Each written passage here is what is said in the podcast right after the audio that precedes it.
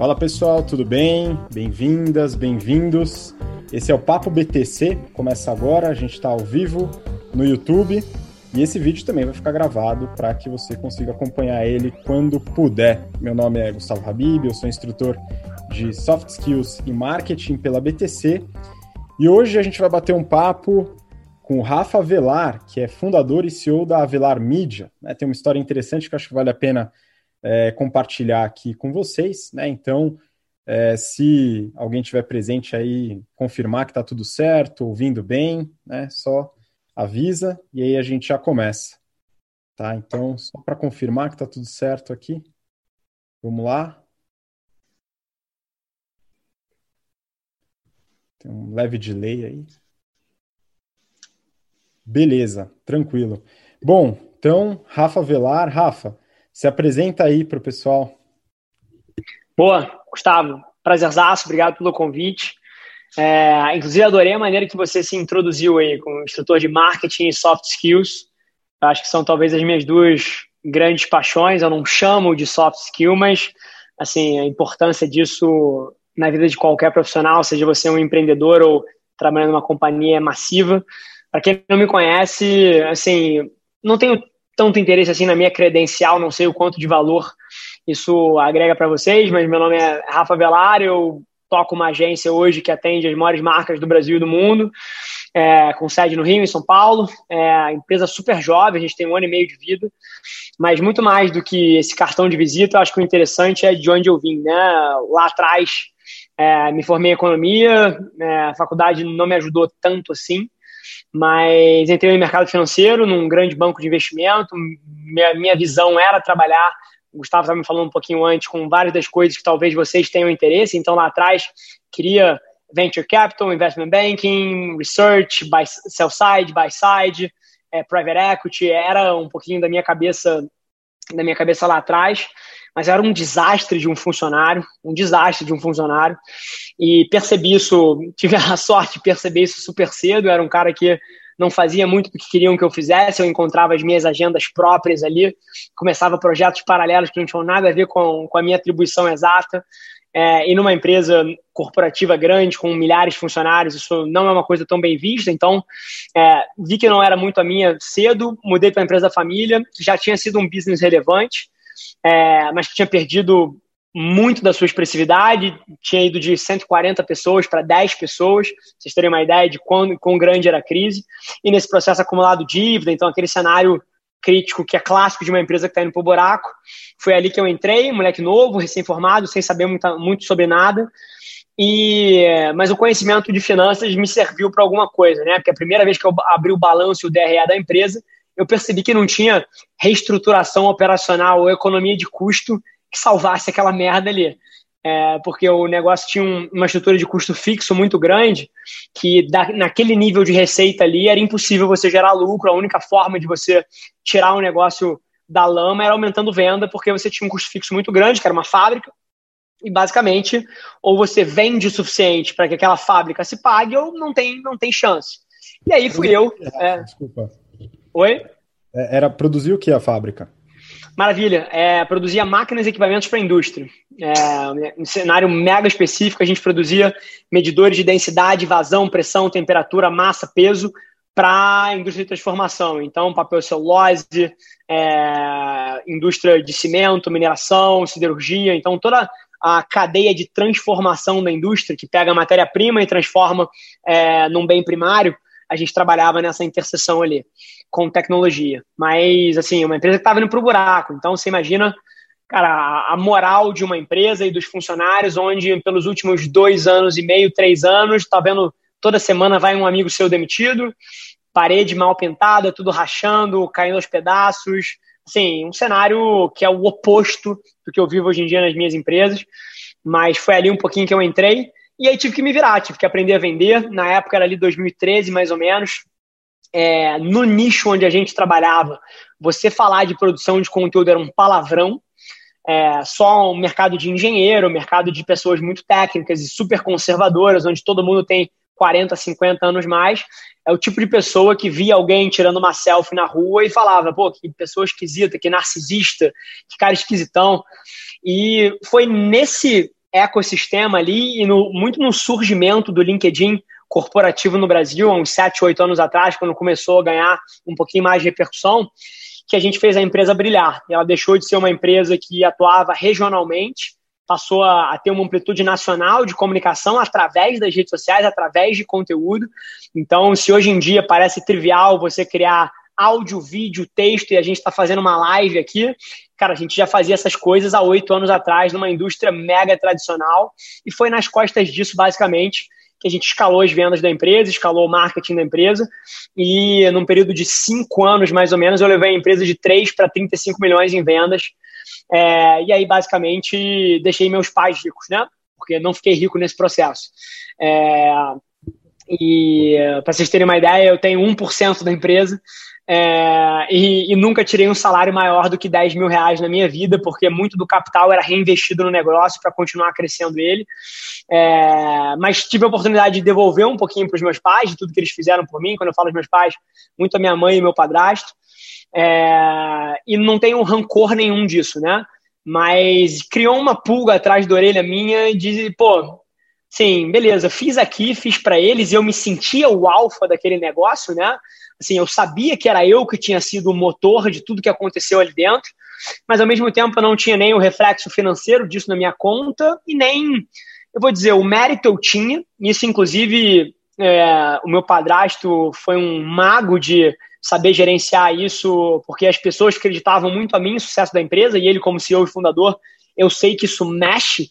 É, e ele foi, pô, um, um mais ali de não querer me diminuir, de não querer cara, cortar as minhas asinhas para mostrar quem mandava, sempre me deu pista. Então, assim, um monstro de gestão de pessoa, deixando um talento subir ali. Mas o fato é que eu fiquei com a pulga atrás da orelha de, pô, deixa eu fazer esse negócio aqui sozinho, né? É, é muito diferente você tirar alguma coisa do chão como número um e como número dois. Apesar de eu ter sido a força motriz ali, a pressão do número um é sempre muito diferente. Número dois está sempre achando que no fim do dia não é com ele, por mais que seja extremamente criativo e faca na caveira. E eu trabalhei durante porra, os primeiros seis anos da minha vida, de segunda a domingo, 12, 14 horas por dia. E, mas eu tinha a pulga atrás da orelha de fazer por mim mesmo. E aí, basicamente, há um ano e meio atrás, eu peguei esse meu expertise de marketing, de comunicação, de digital e comecei uma agência é, e que é a Velar, e super cedo na nossa trajetória, uma grande companhia brasileira bateu na porta e fechou um negócio gigante com a gente, que mudou o perfil da empresa, é, foi a XP Investimentos, e depois dessa foi uma atrás da outra, hoje em dia a empresa tem três escritórios e, e o resto é história aí. Puta, Rafa, muito legal, né? Eu acho, eu imagino a dificuldade que você teve, né? Um grande desafio de começar a botar esforço em conteúdo numa época em que isso ainda não era mainstream, né?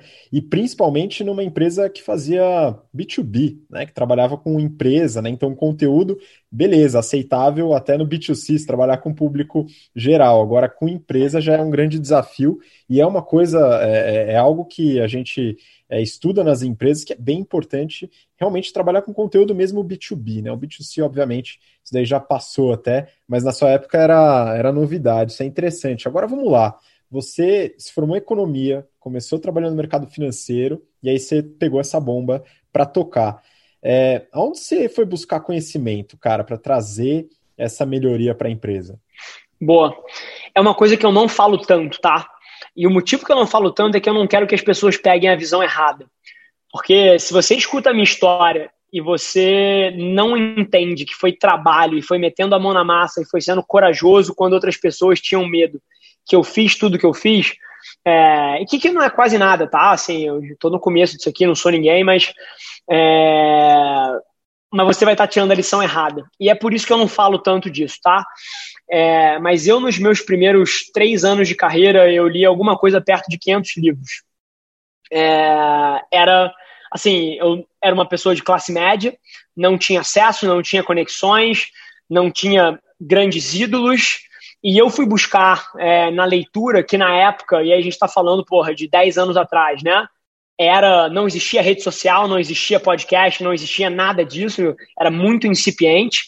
É, e eu fui encontrar nos livros um lugar para me provocar encontrar as respostas para o que eu queria. Então, nos primeiros três anos, eu li mais. Eu nunca conheci alguém que, num período tão curto, leu tanto quanto eu. E foi ali que eu busquei conhecimento, mas não tire a lição errada, porque os livros não fizeram nada por mim, tá? Os livros abriram eventualmente uma janela, me mostraram alguma coisa, mas era muito mais a minha capacidade obscena de chegar no dia seguinte e aplicar quase tudo que eu tinha lido e testar e meter a mão que fez essa virada de valor. Quantidade de gente que eu vejo que lê pra cacete, chega no trabalho e não aplica nada do que lê, é obscena. E aí até interessante, porque depois de um tempo os livros começaram a ter um retorno marginal decrescente bizarro para mim. Eu lia um livro e eu falava assim, puta, e aí, já, não, não tem nada tão tangível aqui que tenha me surpreendido e etc. E aí é curioso, porque nos últimos seis anos eu não li nenhum livro. Eu, assim, era, era uma coisa muito central na minha vida. Eu lia de dois a quatro livros por semana e fazem sete anos que eu não leio mais. É, e eu encontrei outras formas de absorver conhecimento que hoje em dia se tornaram um pouquinho mais eficazes para mim. Mas lá no começo foi muito essa assimilação de teoria e prática Hum, assim, mas numa velocidade tremenda de fato, tá? Era papo de eu, de eu tá, eu sempre acordei muito cedo, né? Fiz muito esporte, faço triatlon, Ironman, escalo montanha, tenho todo um outro lado aí da minha vida, mas eu acordava de madrugada, tava lendo, pô, tinha um insight ali com uma coisa que eu, cara, eu fechava o livro na hora, ia montar um modelo, ia mandar sete e-mails para colocar alguma coisa é, em, em, em movimento, então não entendam errado porque é muito mais a prática do que o acúmulo de conhecimento. E é, e é, por isso que eu não falo tanto disso, porque eu acho que na maioria das vezes as pessoas viram, pô, Rafa, me diz um livro aí que mudou sua vida. Sim, não tem, brother. Livro nenhum vai mudar a sua vida. É a sua capacidade de aplicar aquele negócio de uma maneira diferente, porque o livro outros dezenas de milhares de pessoas leram. Então eu tento não falar tanto disso, mas no começo ali foi, foi crucial para mim, sim. Não, mas você falou realmente a aplicação, né? Os testes, inclusive no marketing, isso é, é muito bem-vindo, mas eu, eu, compartilho um pouco dessa visão, né? Não sei se, se, se é exatamente isso que quis dizer, mas, mas assim, é muito comum, né? Marketing digital é um conteúdo que está muito, muito disseminado né, na internet. O pessoal busca, ó, tem muito artigo, muito influenciador, tem uma porrada de gente que compartilha. Né? Então, muitas vezes a pessoa pega lá, lê o livro ou algum artigo lá do Gary Vee, por exemplo, né, que fala que em um teste que ele fez lá, o botão verde funciona melhor que o vermelho. E, a, e muitas vezes o que a pessoa tira de, de lição é que é melhor botão verde que vermelho, mas não é exatamente isso a mensagem que ele quis passar. É justamente, pô, fiz uma porrada de teste, coloquei a mão na massa, errei pra cacete e depois é, o negócio acabou, acabou andando, mas é muita mão na massa mesmo, né? Eu imaginava isso que, que foi um pouco da sua experiência. Mas beleza, aí você pô, conseguiu fazer essa virada impressionante né, na empresa, com conteúdo, com marketing digital, e aí começou a trabalhar na sua, na sua agência né, com grandes contas. Você falou que a XP abriu as portas, aí vocês começaram a crescer, estão com três escritórios. E aí, uma dúvida que eu tenho, Rafa, é o seguinte, né? É, falando até dessas grandes contas, das grandes empresas, como que elas estão, na sua visão, na sua experiência aí na agência, né? Você está vendo alguma adaptação na estratégia de comunicação nesses últimos anos, quando você começou a trabalhar? Alguma mudança é, de estratégia off para estratégia on? Como é que está esse modelo para as grandes contas, especialmente? Boa. É uma, é uma resposta que se mescla com a minha vida, porque é curioso, tá? É, nos últimos dois anos, é, eu naveguei salas de reunião e salas de diretoria onde o digital em alguns lugares era o patinho feio. E eu nunca tive interesse em trabalhar com essas empresas, porque assim, para que eu vou dar murro em ponta de faca? Para que eu vou tentar vender ou então evangelizar pessoas que não acreditam nas mesmas coisas que eu acredito, né? Então, ao longo dos anos, eu tive a competência de escolher muito bem as empresas que eu, que eu queria trabalhar e que queriam trabalhar comigo, porque eram empresas que olhavam as coisas da mesma forma que eu. É, então, assim, eu acho que eu vi não só nos clientes que a gente trabalha um tipo de modificação, mas que é muito mais a cabeça de você ser always beta, né, de estar tá sempre mudando e sempre testando e sempre pensando no novo formato e pensando no novo espaço. Isso é uma constante. E se hoje em dia isso significa TikTok e influenciadores, e lá atrás significava outra coisa e amanhã vai significar outra, mas esse processo é eterno, né? E essas empresas estão sempre mudando. Mas o que eu vi nos últimos tempos foi nas empresas mais conservadoras possível Mas, assim, disparado, todos os segmentos que você fala, cara, que segmento chato. Eu olho para esse CEO e ele me parece uma pessoa chata, velha e, pô, é um dinossauro aqui. Até essas pessoas começaram a querer entender sobre o mundo de conteúdo. E cansei, nos últimos 18 meses, de dar palestra em, em reunião de board, de dar palestra em grupo de executivo, de ser chamado para reunião, é, reunião de marketing para entrar como speaker durante 30 minutos, porque isso estava começando a furar os bloqueios e depois esses executivos cara, me chamando para bater um papo de como eles poderiam começar a construir uma marca pessoal, como é que isso funcionaria para aportar de volta na empresa. E aí é curioso, tá? Porque no, nos, nos um ano e meio aí de agência que a gente tem, eu vi uma transformação radical de os principais executivos da companhia é, o CEO, por exemplo, e o presidente não terem a menor ideia do que é rede social, de como funciona, a ser um assunto que está na mesa dele todos os dias, ele está o tempo inteiro pensando como é que eu uso a porra da internet para alavancar meus resultados. Então, essa é a transformação que eu vi de um assunto que um CEO de uma grande companhia não sabia o que era, os diretores de marketing sabiam. Não estou querendo pintar um cenário irrazoável, não. Os diretores de marketing, as áreas de marketing, Cara, várias delas já priorizavam isso. Mas no nível do board, o presidente do conselho, o CEO da companhia, tinha a menor ideia do que era isso. E hoje em dia, 100% deles dedica pelo menos, cara, 15, 20% do seu tempo debatendo rede social, conteúdo e ficam putos que a página dele não tem 3 bilhões de seguidores. E isso é, é pauta central do debate de qualquer executivo-chefe no Brasil hoje em dia.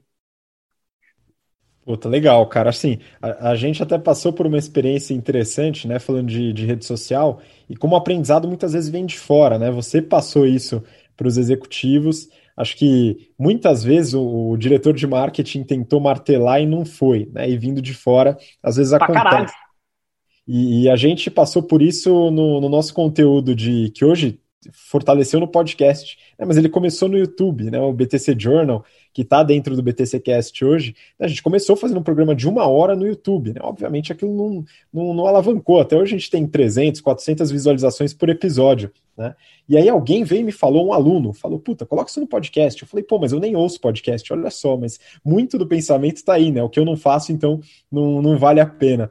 Né? E aí, estudando, claro, entrando um pouco mais a fundo, a gente vê, pô, legal, parece um conteúdo interessante para ser ouvido no podcast, nos momentos de podcast, quando a pessoa está lavando a louça, quando ela está indo para o trabalho, e uma série de outras oportunidades, né? Que aí vai da rede social específica. E aí, beleza, aí o negócio deu certo, 10, 12, 13 mil é, ouvintes por mês, aí começa o negócio porque atingiu de fato no teste o público correto, né? Acho que isso, esse tipo de, de informação de fora ajuda muito. Né? E aí, seguindo, seguindo nesse tema, Rafa, é, você acha que as empresas, pelo que você está vendo, não sei se tem algum dado, alguma coisa para compartilhar, ou percepção mesmo, é, o pessoal está tirando grana do orçamento de meios tradicionais para trazer para o digital? Boa. É, o Brasil é uma aberração completa. É, e é por isso que eu abri a agência, tá? Por exemplo, eu jamais abriria a Velar em 2019, foi no final de 2018, na verdade, é, se eu morasse nos Estados Unidos. Nunca. Sim, eu ia ser o final da fila do pão. Porque no mercado americano, mais de 70% do orçamento publicitário já é investido na internet. No Brasil é menos de 20%. O Brasil e a África do Sul são duas aberrações porque eles têm grandes conglomerados de mídia que monopolizaram o sistema e criaram incentivos muito diferentes. Na África do Sul é a Naspers e no Brasil é a Globo, né? E, e todo o modelo da indústria de publicidade a partir da década de 80, é, quando os grandes executivos de publicidade da época decidiram não cobrar por estratégia e por criação e só ganhar na mídia, é, isso inverteu a lógica do mundo publicitário brasileiro. Então, basicamente, todos os modelos de negócio de agência do Brasil, de grandes agências, sobrevive da mídia. Então, você ganha na ponta do cliente pela administração do dinheiro e você ganha na ponta do veículo que te paga uma propina legalizada que chama rebate, BV. É, e basicamente esse é o modelo que foi institucionalizado. E o Brasil é o único lugar do mundo que funciona desse jeito. E esse incentivo perverso faz com que ao longo dos anos, fez com que ao longo dos anos, basicamente as agências não tivessem o melhor interesse dos seus clientes na hora de alocar o dinheiro. porque o negócio dele depende dele comprar mídia tradicional. Se ele não botar um volume de mídia X no veículo, ele perde o bônus de veiculação, ele perde o bônus de volume e ele começa a dar prejuízo, porque o modelo de negócio dele não foi criado de, forma a se sustentar para se pagar com o resto. Então, olha que loucura. E aí você tem um sistema onde a empresa que está prestando serviço depende da, do, do seu da forma que ela aloca o seu dinheiro para sobreviver. Ela vai colocar o dinheiro lá. E aí, o que, que aconteceu no Brasil? As empresas e as grandes agências nunca fizeram a transição para o digital. Então, continuam investindo rios e rios e rios de dinheiro em veículos que não é que não funcionem, tá? A TV funciona. Rádio funciona. Não é sobre funcionar ou não funcionar. É quanto você né? paga. É quanto você paga para aquilo ali funcionar. Esse é o lance, assim. Pô, você bota um spot de 30 é, no meio do Big Brother Brasil, é óbvio que vão ter 17 milhões de pessoas olhando a sua marca. Mas esse não é, essa não é a questão. A questão é quanto é que você pagou por aquilo e quais outras alternativas existiam para você chegar no mesmo número e quanto elas custavam. Essa é a conta que o mercado brasileiro não fez. O, as agências brasileiras elas entraram num default onde elas se tornaram orientadas para produto. A solução de tudo absolutamente tudo na vida de uma marca se tornou um comercial de 30 na Globo. Essa, essa é a solução mágica para tudo. E elas ficaram orientadas para produto. E quando, na verdade, o grande lance de qualquer empresa, e aí não estou falando só de publicidade, é qualquer empresa é ser orientada para o consumidor. O consumidor é que manda. E as agências têm que ter modelos de negócio voltados para onde o consumidor estiver querendo consumir. E aí, assim, é curioso que eu, se tem uma coisa que eu li dentro desses livros todos aí que eu te falei foi história. E é curioso como a história das agências é muito parecida com a história das ferrovias. As ferrovias nos Estados Unidos, lá atrás, elas acharam que o negócio delas era ferrovia, era trem. Quando não era, era transporte. E aí apareceu avião, rodovia, carro, é, rodovia é carro, né? Mas caminhão, carro, avião, outros meios de transporte marítimos, etc., fluviais, que, cara, faliram as rodovias americanas durante um período, que tiveram que ser resgatadas por outros grandes empresários, porque elas entenderam errado. E as agências fizeram o mesmo, elas entenderam como solução base um spot de 30, quando na verdade hoje a gente vive num mundo que tem 700 formatos de mídia e que semana que vem vão aparecer 17 outros e que provavelmente vão ser arbitragens para você investir o seu dinheiro ali. Então essa é um pouquinho da, da visão. Ô, Rafa, mas o CMO não trocava a agência, não? Quando via esse tipo de dado? Porque a gente tem acesso a isso, cara. É curioso, tá? Isso é um debate super interessante. As dinâmicas de poder das agências é um negócio que você não explica. As grandes agências, década de 80, década de 90, entrava um grande publicitário na sua empresa, você, CEO da sua empresa, tinha medo do cara. É, é, é tão, é tão bizarro isso e, e, tão louco, porque era para um grande executivo, isso era uma grande nuvem, ele não, não entende tão bem quanto hoje em dia você senta com o CEO de uma empresa, ele entende de comunicação. Há 20, 30 anos atrás, não entendia tanto assim. E além disso, você tinha essas figuras hiperpoderosas que foram colocadas em pedestais onde o, o que o cara falava era lei. Então, assim, foi uma dinâmica perversa 360 que criou no Brasil uma aberração. E mais uma vez, tá? Não é que não funcione. É só que você teria formas muito mais eficientes de atingir aquele resultado ou com o mesmo resultado atingir muito mais. Então fica essa provocação. E se você está tendo resultados ok e batendo as suas metas, investindo em veículos que estão super valorizados, o que, será que você conseguia estar tá fazendo de outras formas, né? Pois é, Rafa, não, isso é importante. Até tem, tem todo o aspecto da comunicação, né? Estratégia de comunicação, atingir o cliente por vários canais, né? Então a TV não é descartável, né? Os canais tradicionais, os canais offline também. Né? A gente, por exemplo, aqui na estratégia da BTC, a gente participa muito de evento, né? É, muitos eventos universitários, feiras de recrutamento, tá? Um canal importante offline, né? Com um custo que muitas vezes é alto dentro da estratégia, se comparar com campanhas e como atingir essas campanhas mas faz parte de uma estratégia. A questão é, né, quanto você coloca em cada uma e as mudanças na estratégia de forma a testar também, né, como que você vai chegar num resultado otimizado. Mas aí falando, Rafa, especificamente de digital, tá? De redes sociais e tendências, né? É, nos últimos anos a gente passou por algumas transformações, desde o Orkut morrendo, ainda nem era é, é, publicitário, né? Depois o Facebook começou a trabalhar muito com campanha, comprou o Instagram, o é, Instagram virou uma ferramenta é, muito crescente hoje, enquanto o Facebook não cresce tanto quanto o Instagram, ainda cresce no mundo, né? Mas em alguns países já está num, numa estagnação. E aí tem novas redes sociais surgindo. Você acabou de falar do TikTok e falou da importância de influenciadores. O que, que você acha, na sua visão, Rafa, é que as empresas, né, sejam empresas grandes ou até empreendedores, né, a gente tem alguns aqui é, acompanhando muito provavelmente, algumas pessoas que ou empreendem já ou têm vontade de empreender. O que, que você acha que é que a gente pode dizer que é tendência dentro do marketing digital? Mudança. É, a única tendência é a mudança. Eu, eu odeio futurologia, tá? É, e assim, e é curioso odiar a futurologia. As pessoas às vezes falam, por exemplo, eu escrevi um artigo sobre TikTok fazem três anos e agora esse negócio está explodindo.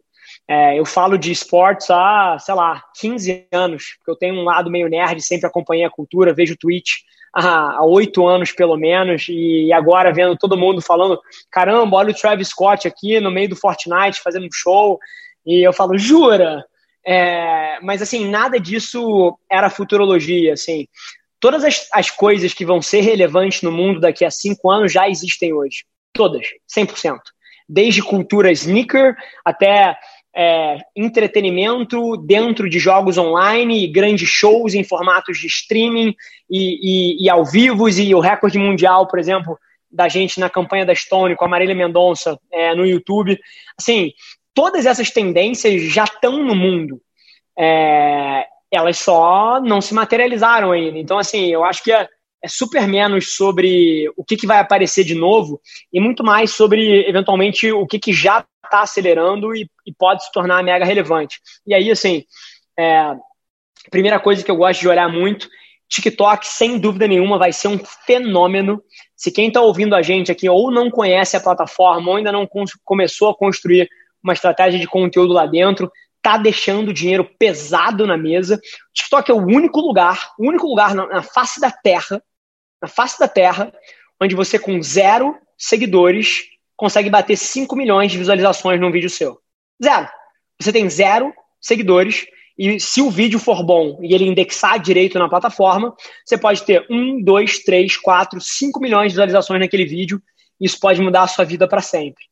É... Então, assim, TikTok, sem dúvida nenhuma, é uma coisa que eu gosto muito de pensar para frente. Se as pessoas acham que está hypado agora, espera daqui a dois, três anos. Outra que não é mais uma grande aposta é, em termos do formato, mas da, da maneira assim, tá? Eu acho que você criar podcasts para um micro nicho que vão ter 261 é, pessoas ouvindo por mês, e isso vai ser mais do que suficiente para mover os teus ponteiros de negócio, eu acho que é uma baita de uma tendência.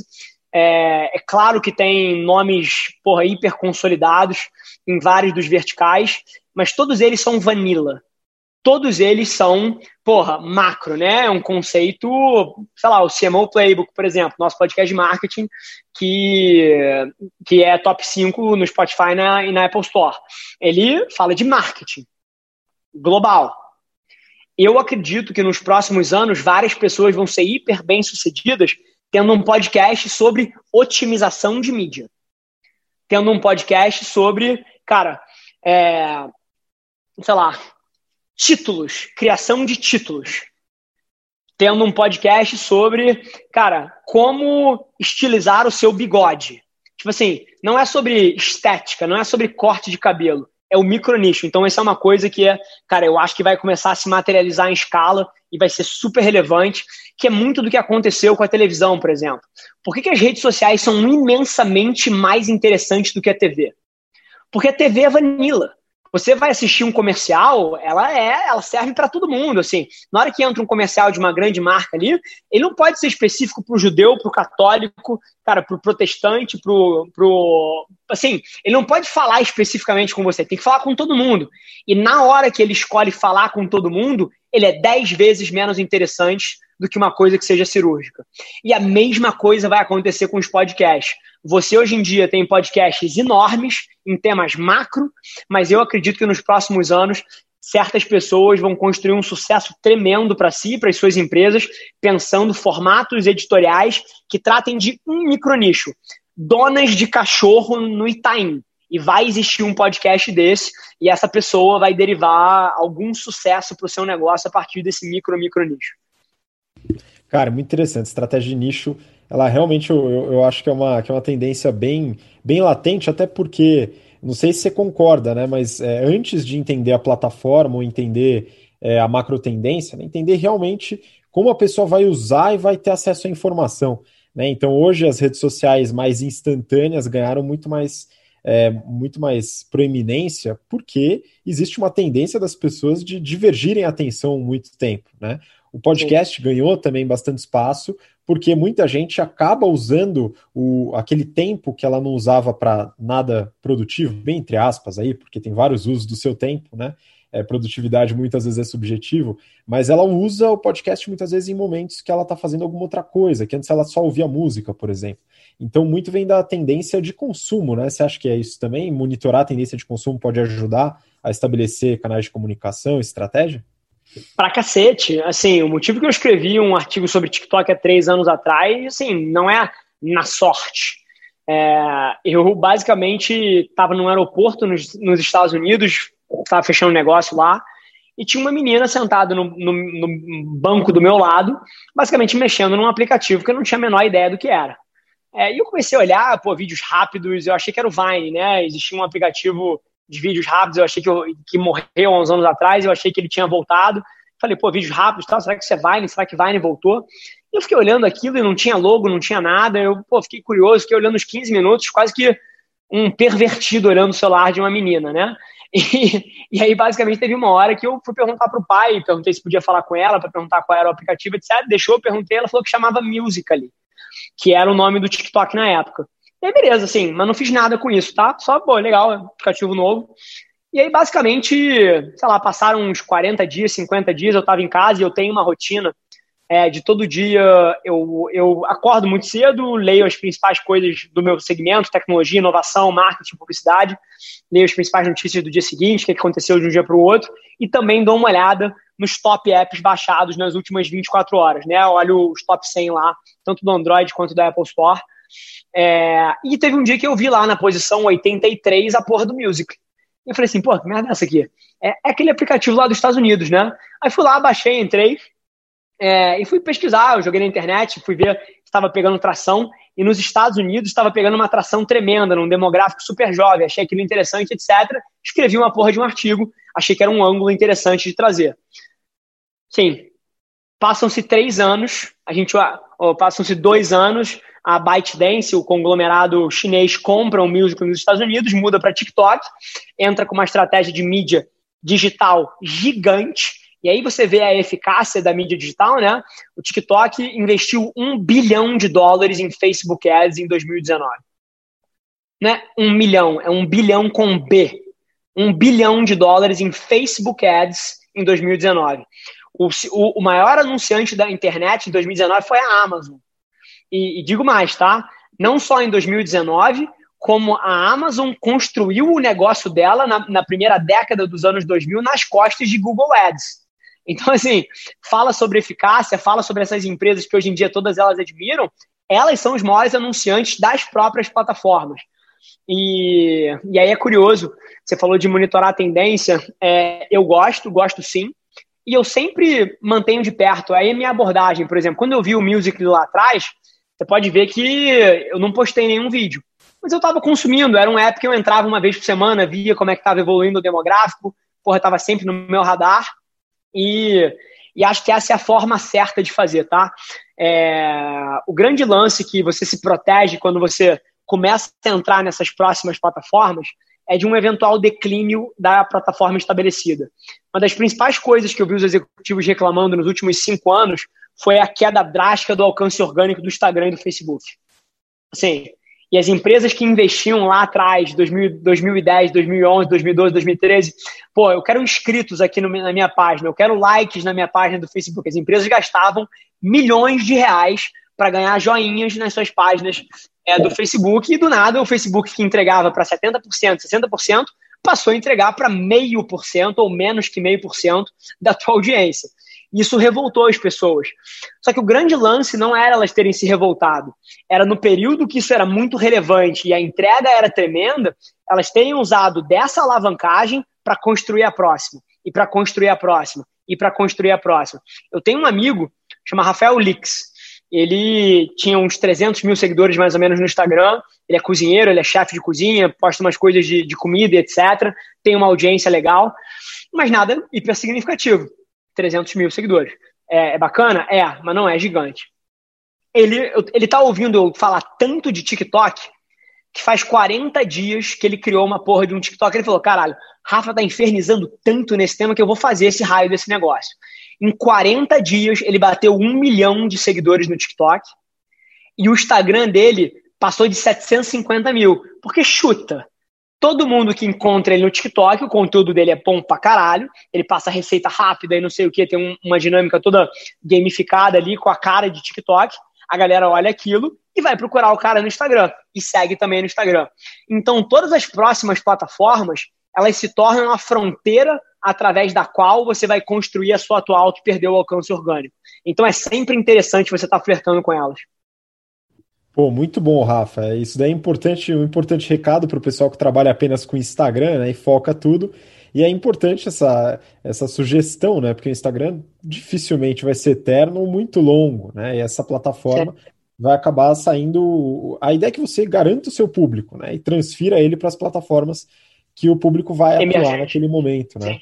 Nos próximos anos, Guga, a gente vai ver uma porrada de influenciadores é, que hoje em dia vivem uma vida nababesca, falidos e procurando emprego pela primeira vez na vida, porque o Instagram vem abaixo. Esse alcance orgânico que hoje em dia as pessoas já reclamam, ah, entrega para entrega 5%, entrega para 10%, entrega para 20%.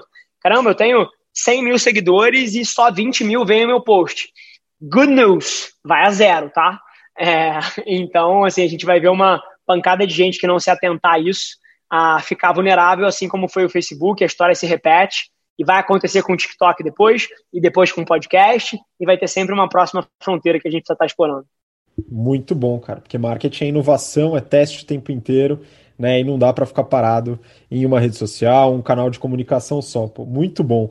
Rafa, é, a gente está chegando no final, então eu vou pedir o seguinte, tá? Primeiro, é, faz uma divulgação aí das suas redes sociais. Você falou do CMO, Play, do CMO Playbook, né, o seu podcast. Então, dá um, uma elaboração aí maior nas aonde o pessoal pode encontrar mais do seu conteúdo, tá? E também aí no final eu queria que você desse uma sugestão, tá? Principalmente para o nosso público, nossas alunas, nossos alunos que acompanham aqui o vídeo, é, o que que você acha? Alguma sugestão, alguma dica prática do que, que eles podem acompanhar? Algum outro, fora os seus canais aí, alguma outra fonte interessante para eles se desenvolverem nesse conteúdo que a gente bateu papo aqui?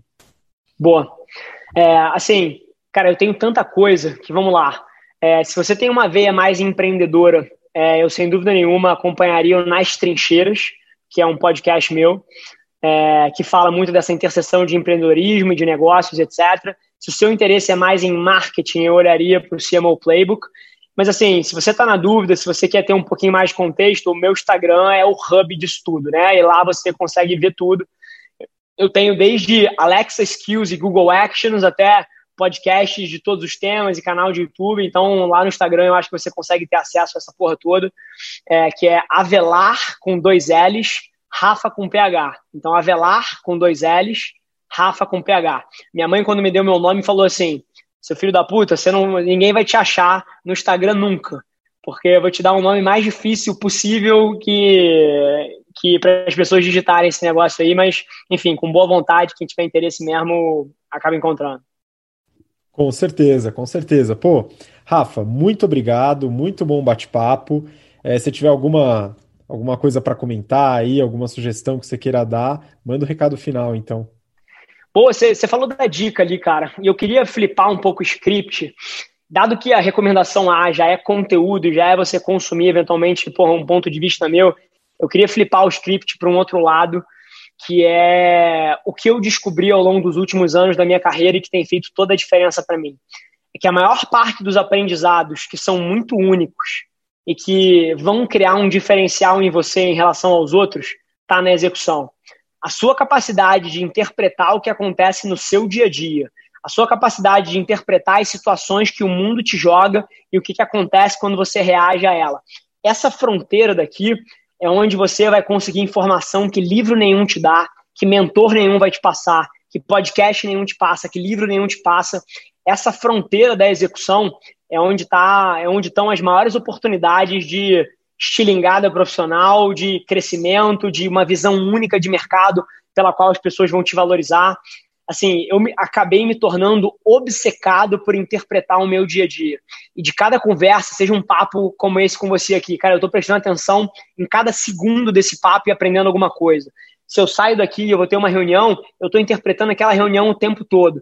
Então, é você tomar uma abordagem proativa do seu dia a dia e dos aprendizados que você pode ter na sua fronteira de execução. Não importa se você veste um chapéu de CEO ou de estagiário, é, a tua fronteira de, de execução é a maior fonte de aprendizado que você pode ter na sua vida. Puta, muito bom. Concordo 100% com essa afirmação, execução. Acredito que ela é, consolida e constrói conhecimento também. Pô, muito bacana, Rafa.